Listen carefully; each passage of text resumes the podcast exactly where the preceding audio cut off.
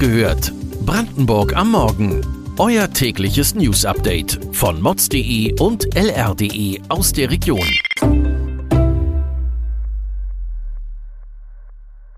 Hallo und herzlich willkommen zu einer neuen Folge von Wach gehört Brandenburg am Morgen.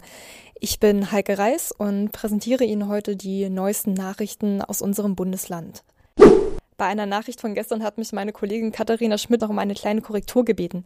Bei der Nachricht zur Grippe im Märkisch-Oderland wird von den Eltern monatlich nicht 100 Euro verlangt, wenn sie über 50.000 Euro verdienen, sondern es sind 10.000 Euro monatlich, die sie zahlen sollen. Zuerst eine Sache, die Pendler zwischen Berlin und Cottbus im Hinterkopf haben müssen. Auf der Bahnstrecke zwischen Cottbus und Berlin wird regelmäßig gebaut. Das ist nichts Neues, das kennt man. Jetzt entfallen zwar keine Zugverbindungen, aber es kommt wieder zu mehreren Umleitungen und dabei werden auch nicht mehr alle Haltestellen angefahren. Die Ostdeutsche Eisenbahn GmbH, kurz ODEC, welche noch bis zum Fahrplanwechsel am 11. Dezember den Regionalexpress zwischen Cottbus und Nauen betreibt, hat Einschränkungen auf der Bahnverbindung bekannt gegeben. Es entfallen vom 6. Dezember ab 19 Uhr bis zum 7. Dezember bis etwa 2.30 Uhr mehrere reguläre Halte auf der Strecke. Dazu gehören die Stationen Berlin-Ostkreuz, Berlin-Ostbahnhof, Alexanderplatz, Friedrichstraße, Hauptbahnhof oben und der Zoologische Garten. Die entsprechenden Züge fahren stattdessen ab Königs Wusterhausen zum Berliner Südkreuz und von dort dann zum Hauptbahnhof Tief. Bitte plant es bei euren Reisen mit ein. Wer zu Weihnachten einen saftigen Rehrücken oder Hirschkeulen servieren möchte, der muss sich langsam sputen, denn das Angebot ist knapp. Die Wildbestände vor allem im Süden Brandenburgs sind rückläufig. Dabei gehören der November und Dezember eigentlich zu den Hauptjagdmonaten, aber da ist aktuell nicht mehr viel zu holen. Kai Hamann, das ist der Geschäftsführer des Landesjagdverbandes Brandenburg, bestätigt diese Beobachtung. In den letzten zehn Jahren seien die Wildbestände in unserem Bundesland dramatisch geschrumpft. Die Gründe dafür sind vielfältig. Zum einen sei die Jägerschaft durch die afrikanische Schweinepest angehalten gewesen, die betroffenen Wildschweinbestände zu reduzieren.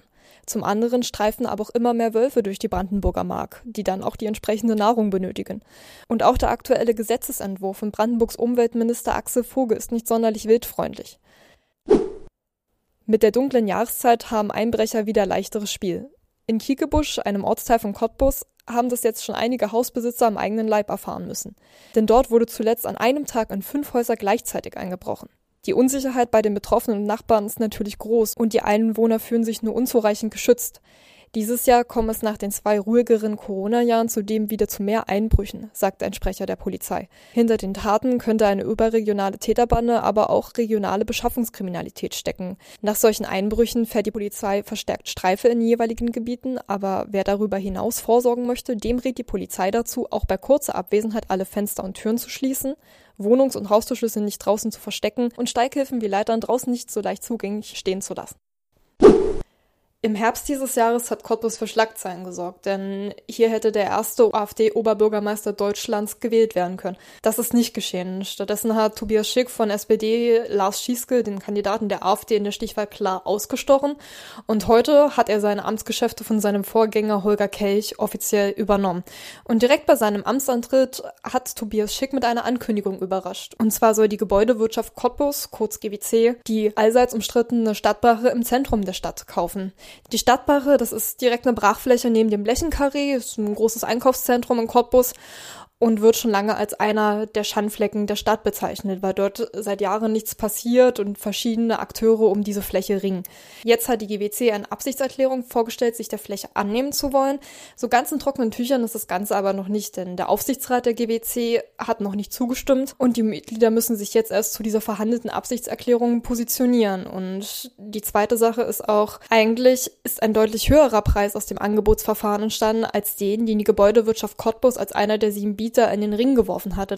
Das heißt, die GWC und die Stadt Cottbus werden jetzt aber mit dieser Absichtserklärung in die Lage versetzt, das Bieterverfahren und damit den Preis für die Stadtbrache zu prüfen. Dafür werden klare Beschlüsse benötigt, denn die GWC soll als hundertprozentige Tochter im Auftrag der Stadt Cottbus handeln.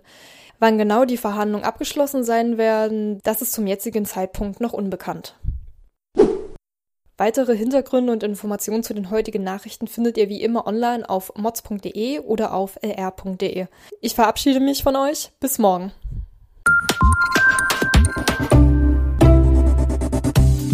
Wach gehört. Brandenburg am Morgen ist eine Produktion von mods.de und lr.de. Wir freuen uns auf euer Feedback per Mail an wachgehört.mods.de. Ihr findet uns auf allen bekannten Podcast-Plattformen. Abonniert uns für euer tägliches News-Update.